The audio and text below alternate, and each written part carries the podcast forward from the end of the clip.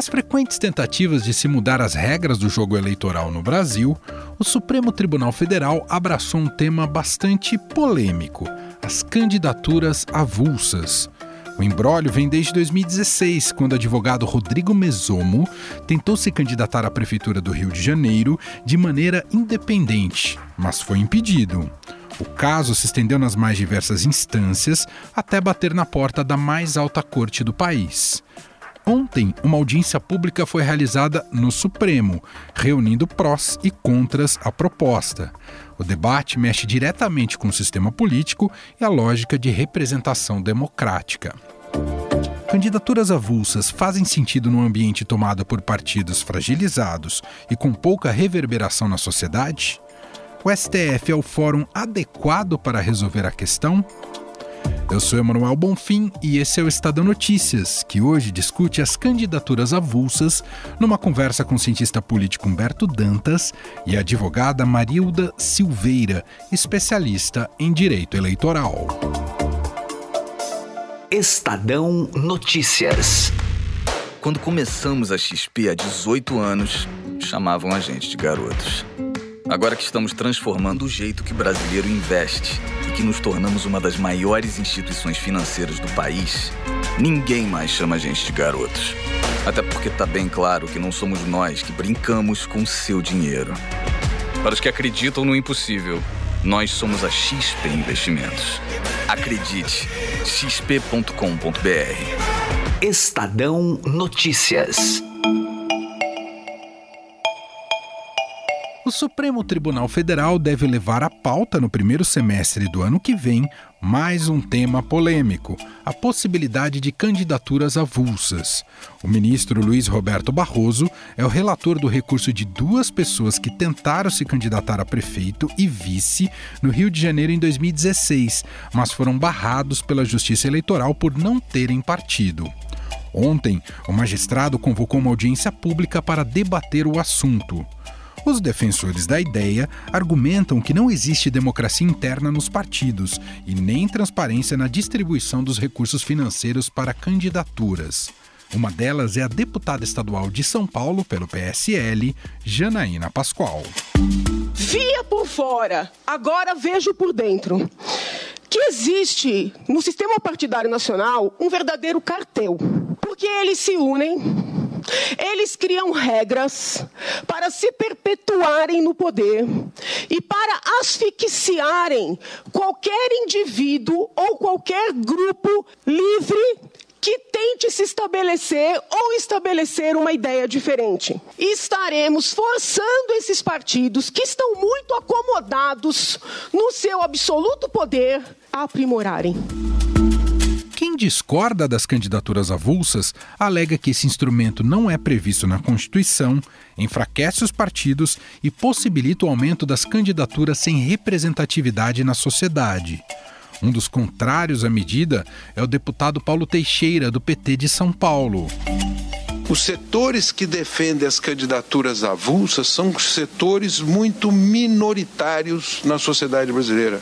Eles não representam grandes maiorias dentro do sistema social brasileiro. Além disso, eu quero dizer que essa é uma cláusula constituinte. Portanto, não caberia interpretação da mutação constitucional nesse tema. Segundo dados do ACE Project, que mapeia sistemas eleitorais em mais de 200 países com eleições diretas, apenas 21 não permitem candidaturas avulsas. Além do Brasil, Suécia, Israel, Argentina, Colômbia e Uruguai são alguns exemplos dessa proibição. Um dos exemplos mais conhecidos de candidatura avulsa é do atual presidente francês, Emmanuel Macron, que foi eleito em maio de 2017. Je vous servirai avec amour. Vive la République! Vive la France!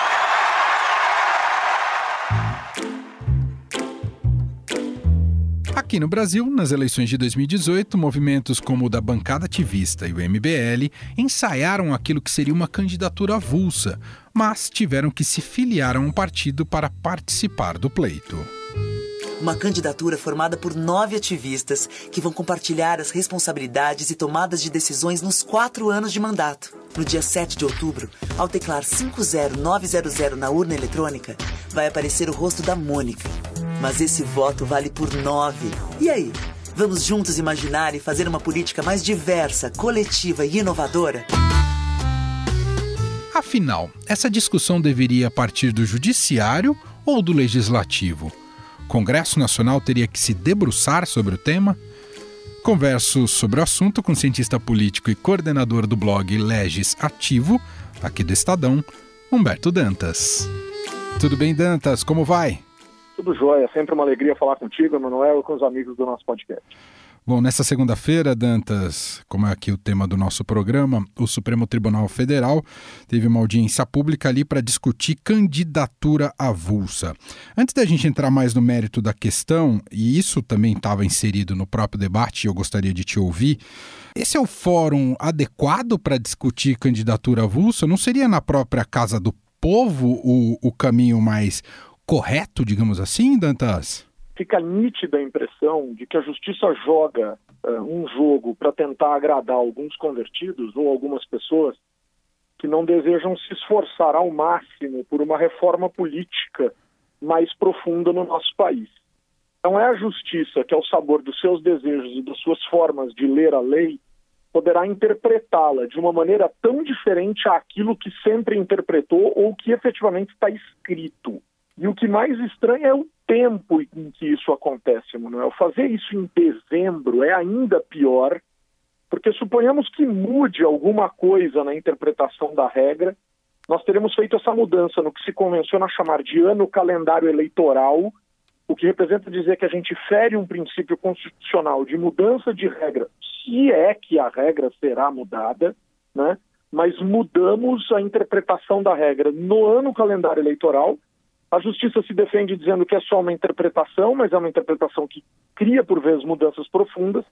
E a sociedade, um pouco mais antenada nesse debate, sabe que essa é a forma que a justiça arrumou para legislar de acordo com os interesses dos seus, interesses desses alguns que, por vezes, já trouxeram um discurso de arrependimento por parte é, de juízes e de desembargadores e de ministros, principalmente aí nesse caso do STF, que disseram: puxa, votei a favor de tal coisa em tal ano e agora, pensando melhor, não devia tê-lo feito.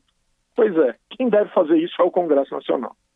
E fazendo um pouco aqui o papel do advogado do diabo, o Dantas, e não é passando um pano no judiciário, uh, o legislativo não se abstém também de entrar nesse tema? Não, não interessa ao legislativo discutir candidatura avulsa?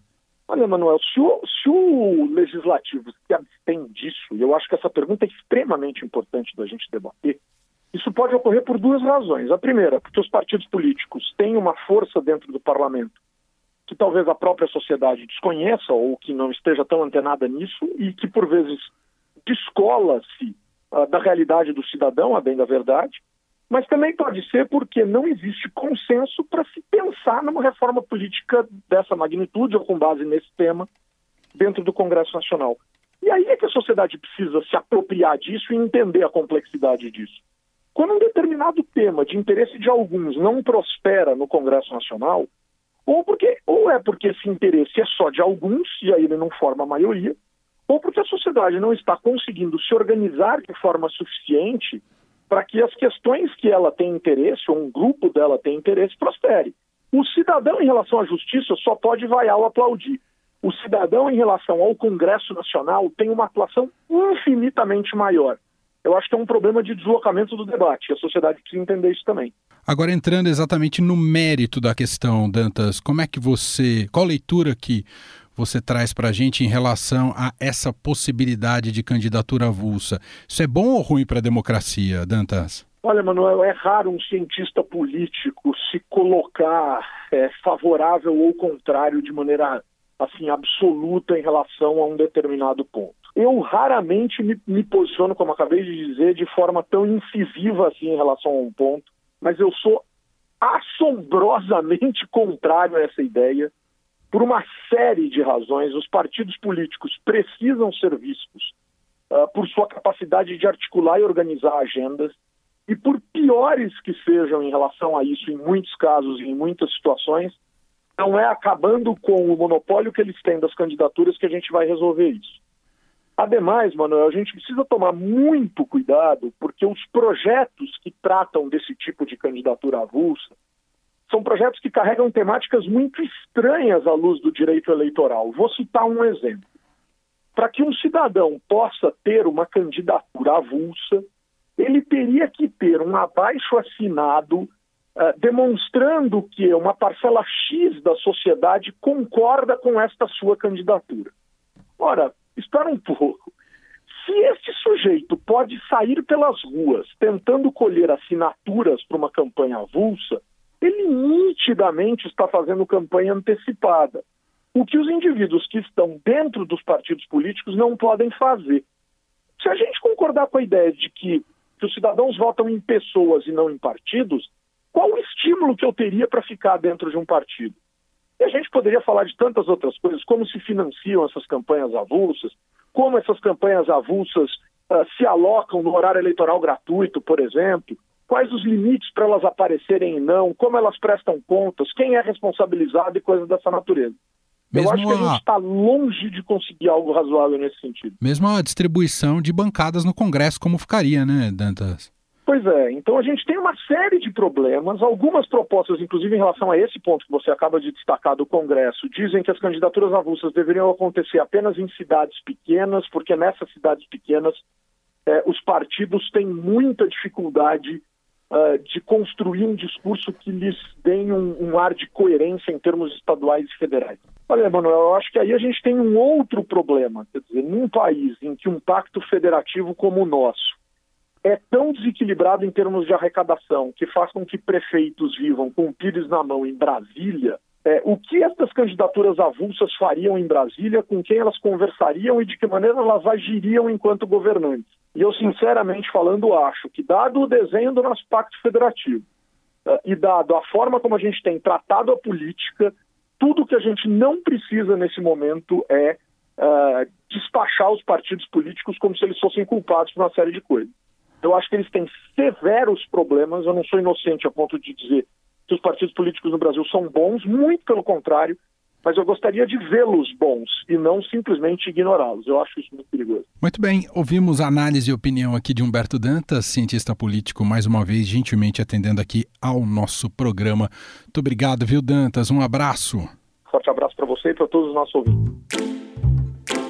O cientista político Humberto Dantas falou bastante sobre judicializar uma questão que cabe ao legislativo, em tese. Mas afinal, qual é o atual entendimento da nossa lei diante das candidaturas avulsas? Atualmente, as regras são baseadas no artigo 14 da Constituição Federal, que especifica a necessidade do cidadão estar filiado a um partido político para participar das eleições.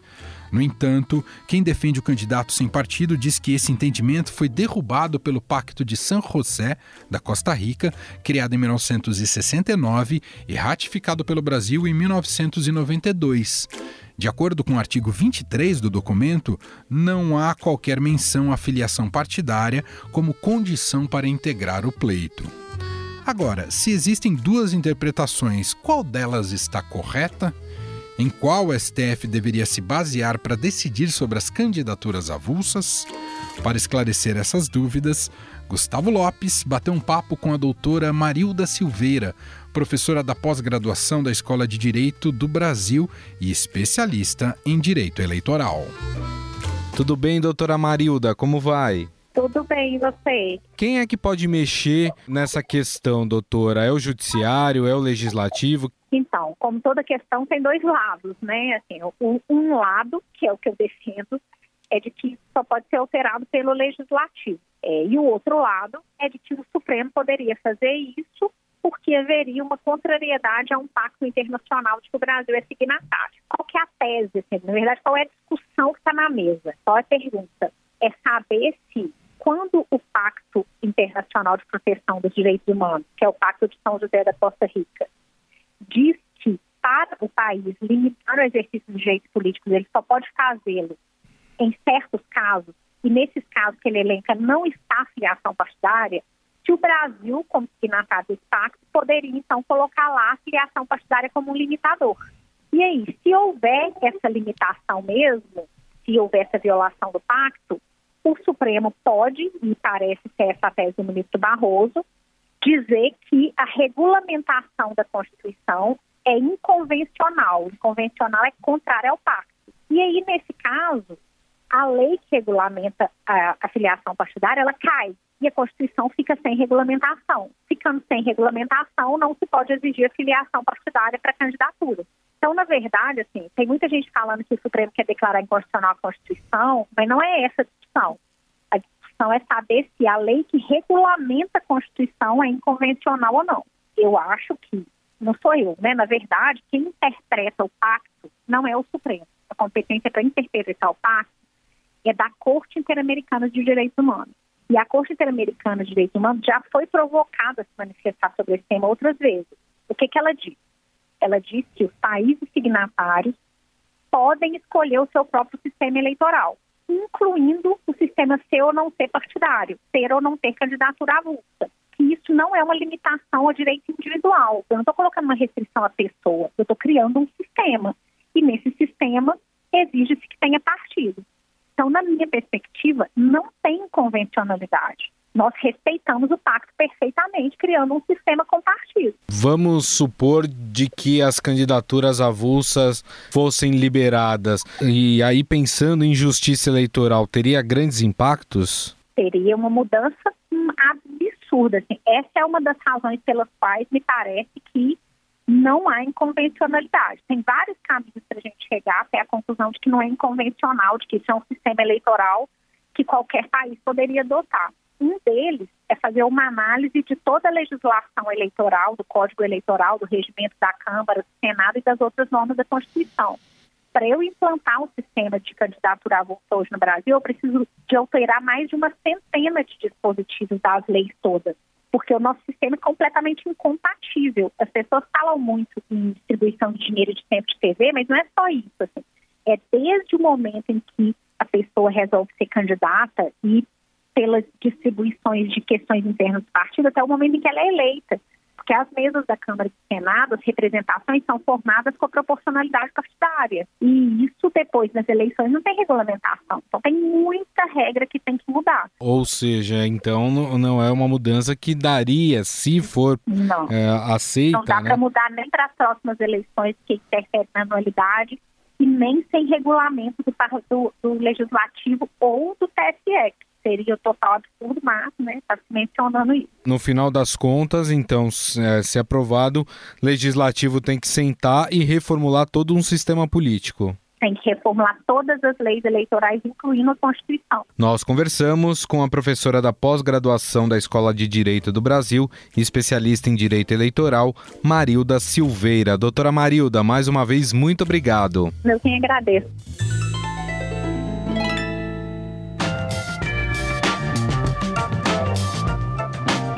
O Estadão Notícias desta terça-feira vai ficando por aqui. Contou com a apresentação minha, Emanuel Bonfim, produção de Gustavo Lopes e montagem de Nelson Volter. O diretor de jornalismo do Grupo Estado é João Fábio Caminoto. Para mandar seu comentário e sugestão para a gente, o e-mail é podcast@estadão.com. Um abraço para você e até mais. Estadão Notícias.